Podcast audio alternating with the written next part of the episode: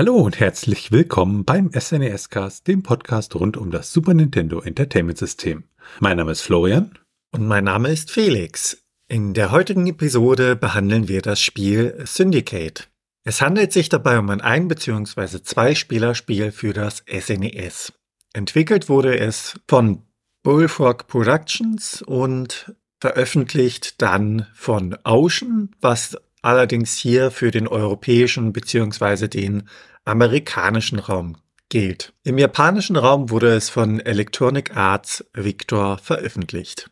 Und damit schauen wir uns dann die Geschichte ein wenig näher an. Ja, die Geschichte der beteiligten Firmen, da sind ja wieder viele Bekannte dabei. Am Bullfrog Productions hatten wir jetzt schon ein paar Mal, weil wir auch entsprechende Spiele von denen ja im SNES-Cast behandelt haben.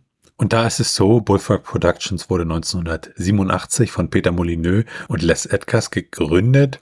Und sie haben dann halt so Spiele wie Populous, Steam Park, Magic Carpet, Syndicate äh, und auch Dungeon Keeper veröffentlicht. Und schlussendlich 1995 sind sie dann mit ähm, ihrem Publishing-Partner Electronic Arts halt ja fusioniert. Und 97 hat Peter Molyneux das Unternehmen dann verlassen und 99 hat dann Les Edgars da auch ein bisschen, ist er auch ein bisschen kürzer getreten, weil er da anderen Geschäftsinteressen ähm, ja mehr Aufmerksamkeit schenken wollte. Und so ab 2000, 2001 erschienen dann keine Spiele mehr unter dieser Bullfrog-Marke. Dann haben wir Ocean Software, das war eine britische Softwareentwicklungsfirma und die waren in den 80ern und 90ern ja eine der größten äh, europäischen ja, Videogame-Entwickler und auch Publisher. Die wurden damals gegründet von David Ward und John Woods und saßen in Manchester und haben halt für Systeme wie den ZX Spectrum, den Oric One, den Commodore 64 und andere Systeme, unter anderem auch den IBM PC, entwickelt und später dann halt auch fürs NES, das SNES, das Master System und das Mega Drive. Also sie haben dann halt seit 1983 doch durchaus eine sehr, sehr vielfältige Geschichte gehabt.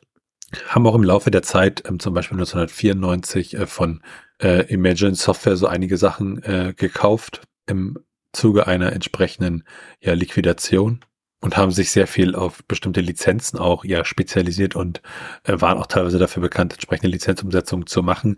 Und schlussendlich sind sie dann mit Infogrames 1996 fusioniert und damit hat Ocean Software an sich erstmal aufgehört zu existieren.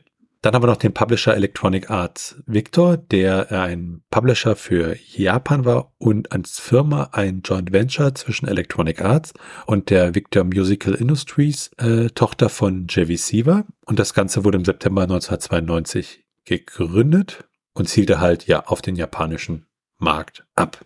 Damit sind wir dann bei der Geschichte des Spiels. Ähm, das Spiel erschien ja ursprünglich 1993 für den Amiga und äh, MS-DOS und wurde dann auf sehr, sehr viele andere Systeme äh, ja weiter portiert und teilweise auch verbessert mit höherer Auflösung und ähnlichem.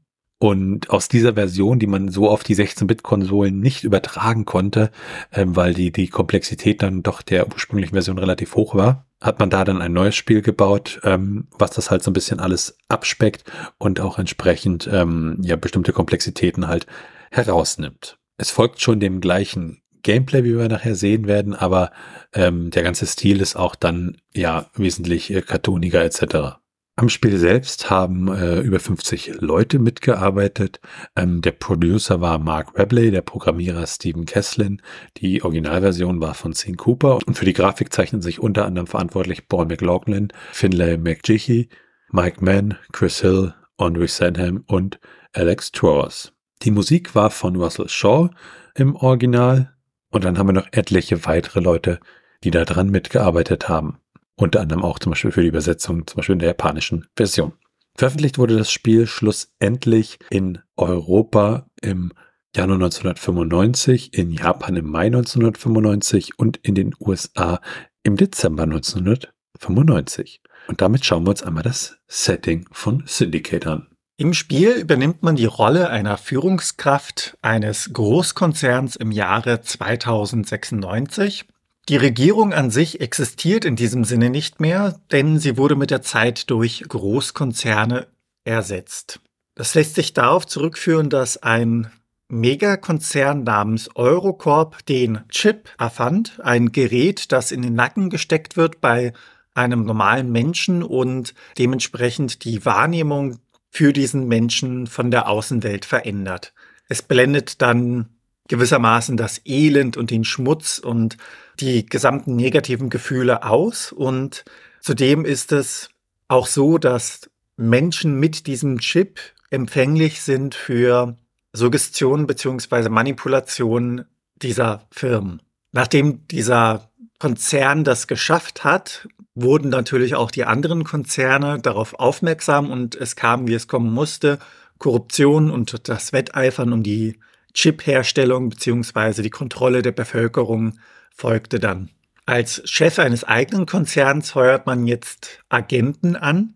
Ziele sind dabei gewissermaßen die feindlichen Agenten anderer Konzerne, wichtige Objekte oder auch Wissenschaftler, die dazu führen, dass der eigene Konzern gestärkt wird und im Idealfall die anderen Konzerne geschwächt werden. Grundsätzliches Ziel ist es dann, dass der eigene Konzern die Weltherrschaft bzw. die Gebiete übernimmt. Und damit springen wir dann zum Gameplay. Im Hauptmenü angekommen hat man einen Blick auf die Stadt in dieser Zeit.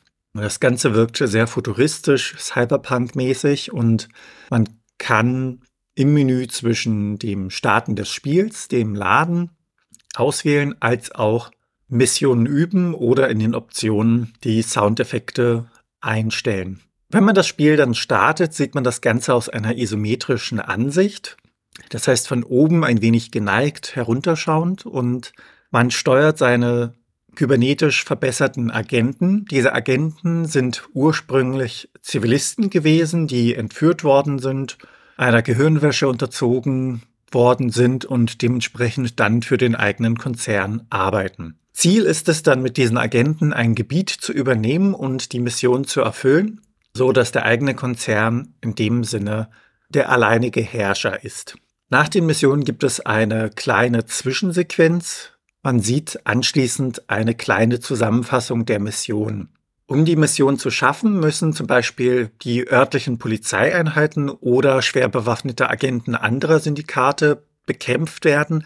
Manchmal muss man auch nur gezielt jemanden ausschalten, Personal gefangen nehmen oder auch Zielpersonen retten. Eine Schlüsselrolle spielt hierbei die Anpassung der Agenten. Es können Waffen bzw. nutzbare Prothesen angepasst werden als auch das Verhalten der Agenten an sich, also ob sie sich eher passiv oder aggressiv und ähnliches verhalten sollen. Zudem gibt es die Möglichkeit, Dinge zu erforschen und somit sein Equipment bzw. seine Ausrüstung zu erweitern und zu verbessern. Hier gibt es auch einen Punkt, der dazu führt, dass wenn die Mission ausweglos ist, sich Agenten gewissermaßen selbst zerstören können, diese Ausrüstung muss dann allerdings erforscht und angelegt werden. Man hat ja einiges an Zeit, Geld und Ressourcen in seine Agenten hineingesteckt und dementsprechend möchte man dann nicht, dass die eigenen Agenten gefangen genommen werden, sondern dass diese sich eher selbst zerstören. Damit es nicht dazu kommt, kann man allerdings auch noch Substanzen verabreichen, welche den Agenten einen kleinen Vorteil verschaffen. Diese werden auch im Laufe des Spiels erforscht und weiterentwickelt. Natürlich müssen sich die Agenten auch noch verteidigen. Dementsprechend sind sie mit allerlei Waffen ausgerüstet. Man beginnt im Spiel mit Pistolen, geht dann über den Forschungszweig weiter über Uzis, Miniguns, Scharfschützengewehre, Zeitbomben, Lasern und am Ende sogar zerstörerische Gausskanonen. Zudem gibt es weitere hilfreiche Gegenstände wie Medikits zum Heilen, Scanner zum Aufspüren gesuchter Objekte und das Persuader-Tron, ein Gerät zur Gehirnwäsche der Zielperson, was dem blinden Gehorsam dient. Im Spiel ist es dafür da, dass man Zivilisten in dem Sinne als neue Agenten rekrutieren kann. Sobald man dann seine Mission geschafft hat, kommt man gewissermaßen wieder ins Hauptmenü zurück. Hier managt man einige Dinge, unter anderem die Forschung, aber auch die Forschung muss finanziert werden und dafür hat man ja die Gebiete, die man besteuern kann. Insgesamt gibt es 50 Regionen mit den jeweiligen Gebieten. In diesem Management-Part muss man ein wenig aufpassen, was die Gebiete angeht, denn wenn man sich da falsch verhält, also die Steuern in dem Sinne zu hoch einstellt, kommt es zur Revolte, man verliert das Gebiet und damit eine Einnahmequelle und muss zudem auch noch extra diese Mission, die man bereits geschafft hatte, erneut spielen, um das Gebiet wiederzubekommen. Insgesamt kann man für seine Mission vier Agenten in einem Team formieren und sollten alle Agenten des eigenen Konzerns sterben, ist das Spiel vorbei, denn dann hat man keine Handlungsfähigkeit mehr, um Gebiete zu erobern. Auf den Missionen findet man unter anderem auch Equipment. Dieses kann man verkaufen und ist in dem Sinne dann eine zweite Einnahmequelle neben den Steuern auf den Gebieten. In der Mission selbst ist der größte Teil des Bildschirmes für die Karte reserviert. Unten sieht man mittig die kleine Karte eingeblendet und links beziehungsweise rechts daneben jeweils zwei Felder für die Agenten, die unter anderem die Gesundheit derer anzeigen. Zudem hat man dann die Möglichkeit, in einigen Menüs sich die Weltkarte anzuschauen. Hier sieht man die einzelnen Regionen, die man noch erobern muss. Man kann auch Steuern einstellen in den Menüs. Und in einem Unterpunkt findet man auch die Akten, das heißt die Beschreibung der Missionen, die noch folgen. Des Weiteren kann man seine Agenten ausrüsten, die Waffen einsehen bzw. das Equipment an sich. Und man kann auch weiteres Equipment im Labor erforschen. Je mehr Geld man in die Forschung hineinsteckt, desto schneller wird sie fertig. Und das alles braucht man auch, um die jeweiligen Missionen nach und nach zu schaffen. Sobald man seine letzte Mission, also in dem Sinne es geschafft hat, das letzte Gebiet zu erobern, gibt es ein abruptes Ende. Die Agenten bleiben stehen. Es wird auf ein anderes Bild gewechselt. Man sieht dort als Hintergrundbild eine Stadt gezeichnet in diesem Stil des Spiels und die Namen der Beteiligten laufen einfach durchs Bild. Und damit kommen wir zur Steuerung. Dabei muss man ein wenig unterscheiden Je nachdem, wo man sich befindet, unterscheidet sich die Steuerung und da man verschiedene Untermenüs hat, ist die Steuerung in dem Fall auch ein wenig ausgeprägter. Auf der Weltkarte kann man sich zwischen den Territorien, also den Gebieten, die man erobern möchte, mit dem Digitalkreuz bewegen. Die nächste verfügbare Mission kann man mit X auswählen. Mit links bzw. rechts auf dem Digitalkreuz bewegt man sich auch durch die Menüs. Und mit der Starttaste startet man das Ganze. Grundsätzlich bleibt es dabei, dass man sich mit dem Digitalkreuz durch die unterschiedlichen Menüs bewegt. Das gilt für den Ausrüstungsbildschirm als auch für den Teambildschirm und den Modifikationsbildschirm sowie dem Forschungsbildschirm. Im Normalfall wählt man mit A aus bzw. bestätigt die getroffene Auswahl. Und diese Steuerung ähnelt sich dann je nach Menü. Während des Spiels hingegen bewegt man seine Agenten mit dem Digitalkreuz. Mit A feuert man. Mit X in Kombination mit dem Digitalkreuz links bzw. rechts wechselt man die Waffe des Agenten. Den Agenten selbst wechselt man mit Y in Kombination mit dem Digitalkreuz links rechts. Sollte eine Mission ausweglos erscheinen, dann kann man mit der linken bzw. der rechten Schultertaste gleichzeitig gedrückt in den Panikmodus gehen. Mit B verlässt bzw. betritt man Fahrzeuge. Mit X und Digitalkreuz herunter und oben kann man Waffen ablegen bzw. aufnehmen. Mit Y in Kombination mit dem Digitalkreuz nach unten kann man seine Waffe verstecken. Mit Start pausiert man das Ganze bzw. geht dann wieder ins Spiel. Und mit der Kombination Start A, B, X, Y kann man die Mission verlassen, in dem Sinne abbrechen und seine Agenten, wenn ausgerüstet, kann man mit der Kombination A, B, X, Y selbst zerstören. Und damit kommen wir dann zur Grafik und dem Sound. Diese ist ja mehr oder weniger aus dieser isometrischen Perspektive mit den Männchen auf der Karte, dazwischen gerenderte Sequenzen und auch diese anderen äh, Einstellungen, wo man dann bestimmte Sachen einstellen kann äh, für die Cyborgs etc., also die Agenten. Und ähm, ja, die, die Grafik dann im Spiel selbst ist doch mehr so in die Richtung cartoonig gegangen, während ähm, das Ganze für die ja, Zwischensequenzen und auch die Einstellung, wo man den Cyborg dann äh, konfigurieren kann etc. Äh, das wirkt dann doch schon so wieder so ein bisschen ja ernsthafter. Ähm, die Musik so am Anfang, wenn man das Spiel startet, ist ziemlich treibend und danach ist sie mehr so etwas so ruhiger, unterschwelliger und es gibt dann auch noch so Soundeffekte wie zum Beispiel Schüsse. Die Musik ist ja von Russell Shaw, ein englischer Komponist, Sounddesigner und Audio Director. Und der hat 1986 als leitender Tontechniker und Synchronisationsmischer bei Anderson Burr Productions angefangen zu arbeiten und ist dann 1992 zu APK Street Sounds Records gegangen. Und da war er dann unter anderem Komponist, Arrangeur, Produzent und Tontechniker. Und dann 1992 hat er bei Bullfrog Productions angefangen und dort Musik komponiert und hat dort dann zahlreiche Titel verantwortet. Nach sechs Jahren ist er dann gegangen und ist zu Lionhead Studios gegangen, also die Firma, die ähm, Molyneux dann entsprechend gegründet hat, als er bei Bullfrog raus war und war dort dann Head of Audio, hat dort unter anderem für Fable gearbeitet und dort bis 2013 gearbeitet. Und mittlerweile hat er sein eigenes freiberufliches Audiounternehmen Ghost Like This und hat ähm, 2019 dann aber trotzdem äh, noch äh, bei DPS Games als Audiodirektor angefangen. Wenn man dann ins ROM schaut, haben wir da auch wirklich sehr wenig Musik drin. Also da gibt es fünf Stück in Anführungszeichen.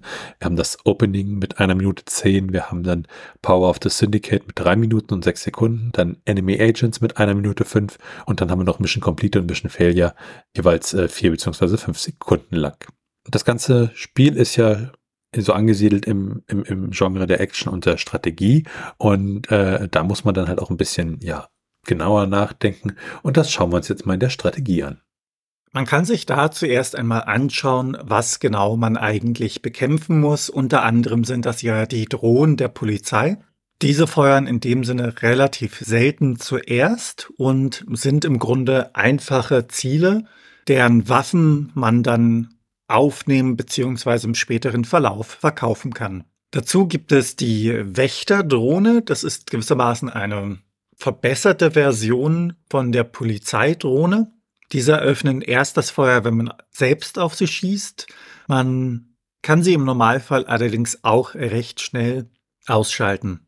Die feindlichen Agenten hingegen, die schauen aktiv nach dem Agententeam des Spielers und im späteren Verlauf des Spiels bekommen sie auch Waffen mit einer höheren Reichweite. Meistens kommen sie in Teams vor und es kommt mitunter auch vor, dass sie einfach durch die Gegend wandern und wahllos auf Zivilisten schießen. Mit einem vernünftigen Rüstungsupgrade für die eigenen Agenten sollten die feindlichen Agenten kein allzu großes Problem darstellen. Hat man hingegen kein Upgrade für die Rüstung, kann man auf Fernkampfwaffen ausweichen und das Ganze kombinieren mit einem Hinterhalt, also in dem Sinne, dass man sich anschleichen kann. Das ist eine Variante, sich die Gegner anzuschauen. Eine andere Variante ist, sich das Equipment ein wenig näher anzuschauen, um es sinnvoll einsetzen zu können. Wir haben hier die Zeitbombe zum einen, die nach acht Ticks in die Luft geht und innerhalb des Radius gewissermaßen alles tötet. Wirklich sinnvoll anzuwenden ist sie nur an einigen wenigen Level. Der Vorteil besteht darin, dass man eine große Anzahl von Gegnern in dem Sinne gleichzeitig ausschalten kann. Ein weiterer Bestandteil der Ausrüstung ist das Medikit. Dieses heilt den Agenten, allerdings wird es mit der Zeit sinnlos, das Ganze anzuwenden. Je besser die Rüstung ist, desto weniger braucht man dieses Medikit. Denn die Rüstung an sich ja, regeneriert gewissermaßen eigenständig. Ein weiterer Bestandteil der Ausrüstung ist das Energieschild. Dieses macht den Spieler bzw. den Agenten für kurze Zeit unverwundbar und hat die Eigenschaft, dass wenn es nicht genutzt ist, wieder regeneriert. Das heißt, eine Mehrfachnutzung ist hier möglich. Wenn man sich dann die Waffen ein wenig näher anschaut, ist das Einsteigermodell die Pistole. Eine, ja, Anfangswaffe. Sie ist billig und gerade zu Beginn, wenn man noch nicht das Geld hat, gut zu nutzen. Allerdings sollte man sie dann im späteren Verlauf durch die Uzi ersetzen. Diese hat mehr Schaden im Vergleich zur Pistole und auch die Gegner lassen diese in regelmäßigen Abständen fallen. Das hat den Vorteil, dass man dementsprechend immer genügend Munition zur Verfügung hat. Daneben hat man die Shotgun, welche im Nahkampf sehr stark ist, allerdings nur im Nahkampf und sie ist nutzlos als Fernkampfwaffe. Man sollte sich in dem Sinne nicht darauf verlassen. Beim Chiller ist es so, dass man hier viel Munition verbraucht. Dementsprechend ist sie nicht allzu gut geeignet für den Kampf. Man sollte sie eher für einen strategischen Einsatz nutzen. Dann hat man den Laser. Der Laser ist zwar eine starke Waffe im Arsenal, allerdings verfehlt er des Öfteren und hat eine geringe Anzahl von Munition. Dafür ist die Reichweite allerdings recht groß. Man muss allerdings dazu mit einberechnen, dass das Ganze recht teuer ist. Dann hat man die Fernkampfwaffe an sich im Vergleich zum Laser definitiv besser. Sie hat mehr Munition und lässt sich gut in Kombination mit der Uzi anwenden, dass man einmal im Nahkampf und einmal im Fernkampf besteht. Man sollte allerdings aufpassen, während man sich bewegt. Kann es passieren, dass der Gegner direkt vor einem steht und man dementsprechend Schaden kassiert, da die Waffe natürlich für den Fernkampf ausgelegt ist. Als vorletztes haben wir die Minigun. Hier muss man aufpassen, wie viel man an Munition verbraucht. Hält man die Taste gedrückt, ist die Munition sehr schnell leer. Sie eignet sich allerdings auch eher für den Nahkampf. Und als letztes haben wir die Gausskanone. Diese kann man am ehesten mit einem Raketenwerfer vergleichen. Sie hat nur drei Schuss, macht allerdings auch gehörig Schaden. Für den Nahkampf ist sie nicht geeignet, denn hier verletzt sie die eigenen Agenten und damit schauen wir uns dann noch einmal ein paar Upgrades für die Agenten an. Zum einen kann man die Augen verbessern. Je besser die Augen, desto schneller erkennt man Gegner und kann reagieren. Man kann das Gehirn einem Upgrade unterziehen. Das Ganze dient dazu, um Zivilisten zu überreden, einem selbst beizutreten. Je stärker das Ganze ausgeprägt ist, desto leichter geht das. Und ab einem gewissen Level dient es auch dazu, selbst nicht überredet werden zu können. Sollte man sich dafür entscheiden, das Herz zu verbessern, dann hat das einen Effekt auf die leistungssteigenden Substanzen im Spiel. Diese sind effektiver. Ein weiterer wichtiger Bestandteil ist die Rüstung. Wenn man diese verbessert, heilt es den Agenten langsam, aber kontinuierlich. Und je besser das Ganze wird, desto schneller wird die Heilung und man kann auch mehr Schaden einstecken. Verbessert man die Arme, kann man mehr Last tragen, also mehr Equipment mitnehmen. Verbessert man hingegen die Beine, kann man schneller laufen. Und damit kommen wir dann zu den allgemeinen Strategien. Zu Beginn empfiehlt es sich, die Steuern in den eroberten Gebieten sehr hoch einzustellen. Das generiert Geld. Allerdings sollte man, sobald man genügend davon hat, die Steuern wieder senken, damit man keinen Aufstand riskiert. Das Ganze geht nämlich nur für Kurzzeit gut. Während der Mission ist es natürlich sinnvoll, andere Personen zu überzeugen, dem eigenen Team beizutreten.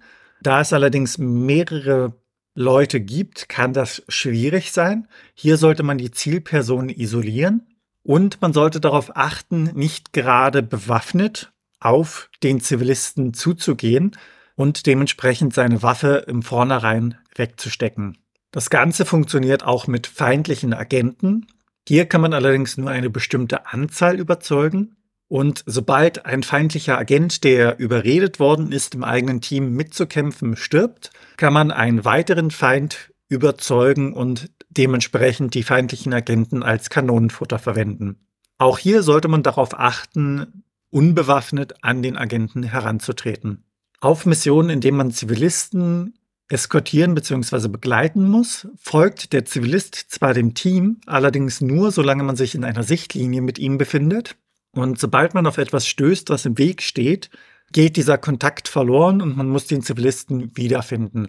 Das kann zu prekären Situationen führen. Daher sollte man sich mit Bedacht bewegen. Ausrüstung, die gefunden wird, welche man allerdings noch nicht erforscht hat, wird zurück ins Hauptquartier gebracht und kann dann dort in der Forschungsabteilung näher untersucht werden. Und was die Forschung angeht, während man sich auf einer Mission befindet, läuft die Zeit für die Forschung weiter. Das heißt, wenn man wenig Geld hat, kann man hier gewissermaßen das Ganze ausgleichen. Und das Ganze funktioniert gerade zu Beginn in der Waffenforschung ganz gut, da diese recht günstig ist. Und damit kommen wir zu den Sheets des Spiels. Ja, da gibt es je nach Version, also ähm, wenn man da mal die anderen Portierungen betrachtet, ganz, ganz viele. Aber für Super Nintendo hauptsächlich die Passwörter, mit der man ja unterschiedliche ja Missions Geschichten hineinspringen kann, also dass man 10, 15, 20, 25 Missionen und so weiter schon abgeschlossen hat. Und es gibt auch einen äh, Cheatcode, wo man das Spiel mit relativ viel Credits beginnen kann, beziehungsweise auch eine ja Kryokammer voll mit Agenten hat und alle Waffen erforscht sind, also wo man sozusagen ja den Kreativmodus erreicht. Damit dann ein Blick auf die Cheatcodes.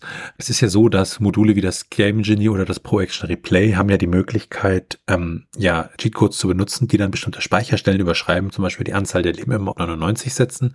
Und hier gibt es ähm, Codes, um zum Beispiel mit sehr viel Cash zu starten oder unendlich viel Munition für die Pistolen zu haben. Wenn man dann noch mal einen kleinen Blick auf die Unterschiede wirft, dann ist es da so, dass ähm, ja das ganze ja wenn man das im Blick auf die Portierung sich anschaut, die Originale halt adaptiert wurden für die Sega und Nintendo-Version des Spiels, aber wie wir schon vorhin sagten, der Style so ein bisschen cartooniger ist und es gibt auch unterschiedliche äh, ja, Sachen im, im Bezug auf das Gameplay, wo, wo sich Sachen unterscheiden und natürlich auch die Steuerung und so, dass auch in den äh, ja, Super Nintendo-Versionen zum Beispiel komplett neue Level dann teilweise drin sind. Und was dann auch noch interessant ist, ähm, dass Syndicate in Japan verfügt über eine Batterie zur Pufferung des SRAMs. Dort kann man also seine Speicherstände speichern. Damit kommen wir zu den technischen Daten. Also wir schauen uns immer das ROM an, schauen uns das PCB, die Hardware an, lesen das ROM aus, schauen, was die internen Header dort drin sagen. Und bei Syndicate haben wir einen Fast-ROM mit einer Zugriffszeit von 120 Nanosekunden, bei einer ROM-Größe von 8 Mbit. Das sind dann ein Megabyte, wenn man das mal umrechnet.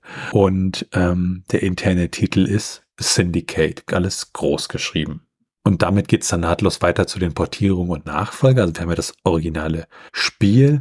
Dann gab es die entsprechenden Konsolenfassungen ein Jahr später, nämlich 1994. Es gab ein Add-on ähm, Syndicate American Revolt ähm, für das Originalspiel. Und wenn man jetzt in die Zukunft schaut, dann gab es Syndicate Plus 1994 für DOS und Windows unter anderem. Und es gab äh, Syndicate äh, Wars auch für DOS und Windows unter anderem, aber auch für die PlayStation zum Beispiel. Und das aktuelle Syndicate ist dann Syndicate aus dem Jahr 2012, was unter anderem für Windows, die Xbox 360 und die PlayStation 3 erschien. Und damit sind wir dann beim Trivia. Wenn man sich auf den roten Faden des Spiels konzentriert, dann kann man das Spiel innerhalb von rund zwölf Stunden durchspielen. Möchte man hingegen vollständig alles spielen und alle Aspekte des Spiels sehen, dann braucht man etwas über 20 Stunden grob dafür. Die Cartridge-Lose bekommt man in Deutschland für rund 10 Euro und das ganze Complete in Box für rund 35 Euro. In den USA hingegen ist das Ganze schon etwas teurer. Dort bekommt man die Cartridge für rund 150 US-Dollar und das ganze Complete in Box für sage und schreibe 470 US-Dollar. Wenn wir uns das Rating anschauen, dann haben wir ein ESRB-Rating ähm, für die Super Nintendo-Version Kids to Adults also halt ein bisschen animierte Gewalt ist halt angegeben. Aber ansonsten gibt er diese entsprechende Empfehlung. Im ROM selbst ist auch das Bilddate enthalten, je nach Version.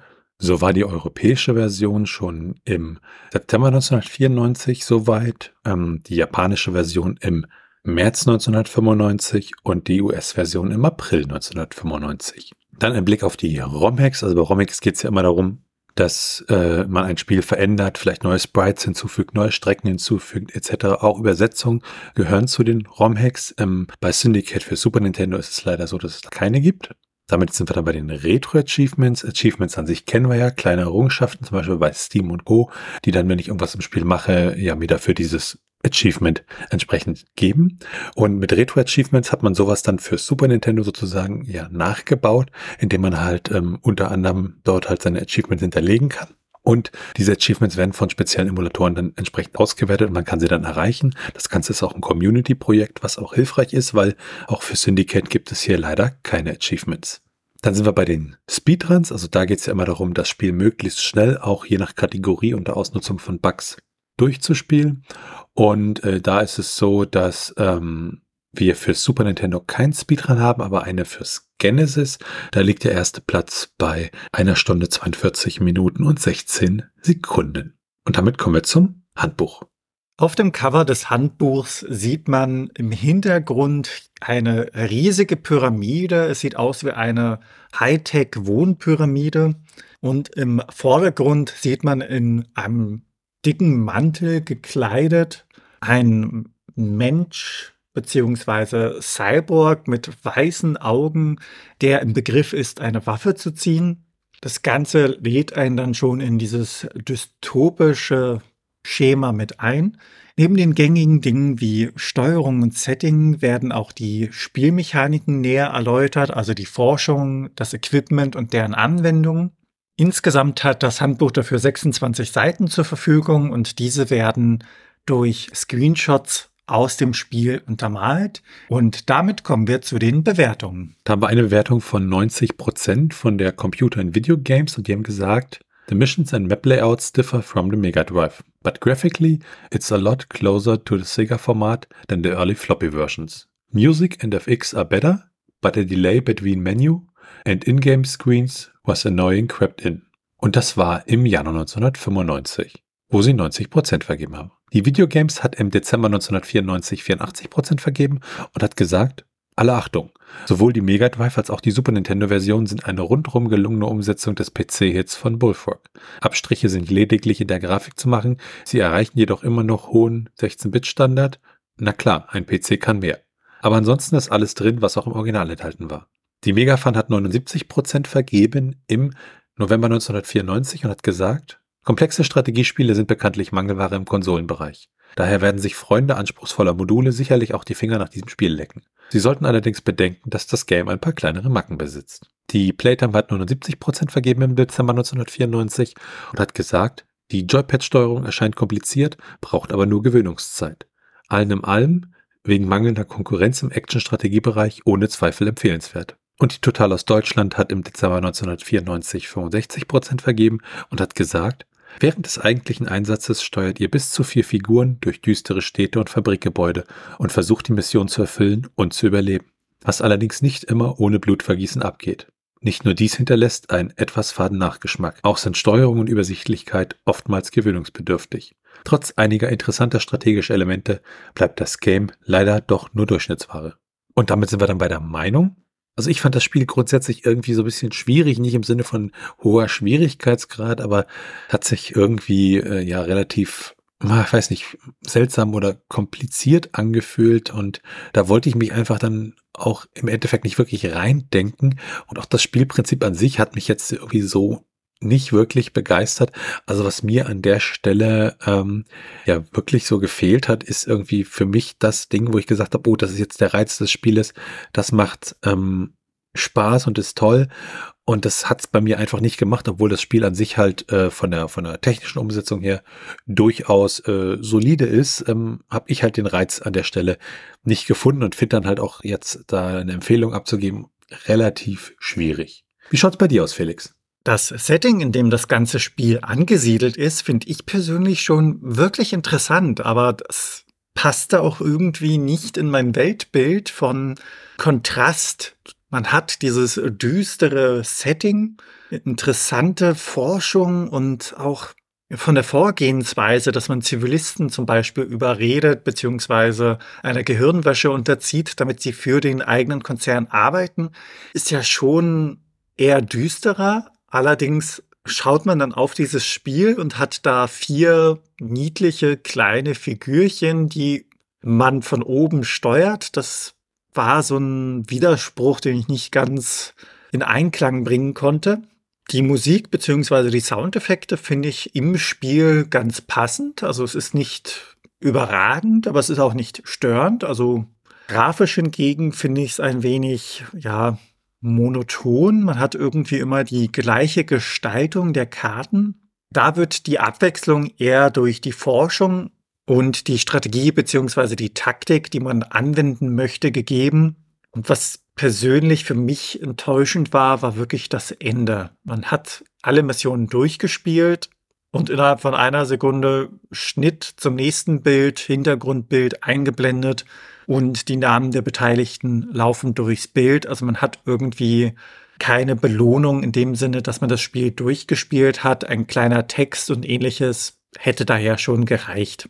Ich bin ein wenig zwiegespalten, ob man das Spiel empfehlen soll oder nicht. Es ist schon interessant. Es gibt sehr gute Ansätze.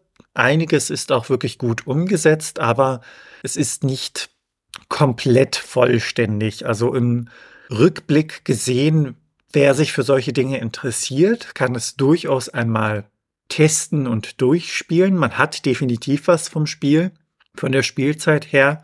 Allerdings, ich glaube, wenn das nicht gegeben ist und man das Spiel außen vor lässt, sollte man an sich eigentlich nichts verpassen.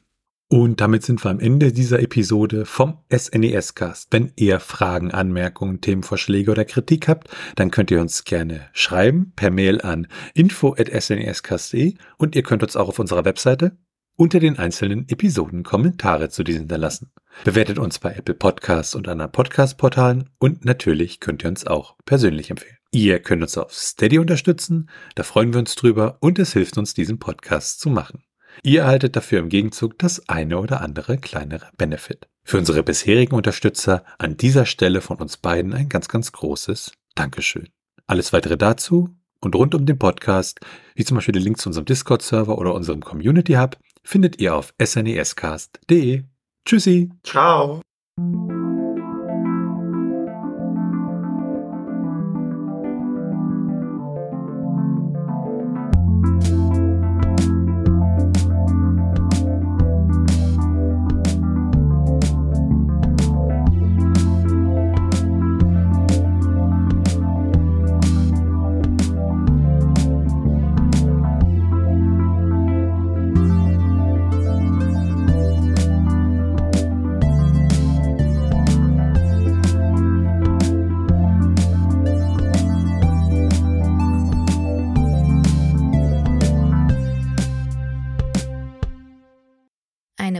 Produktion von Tone Age.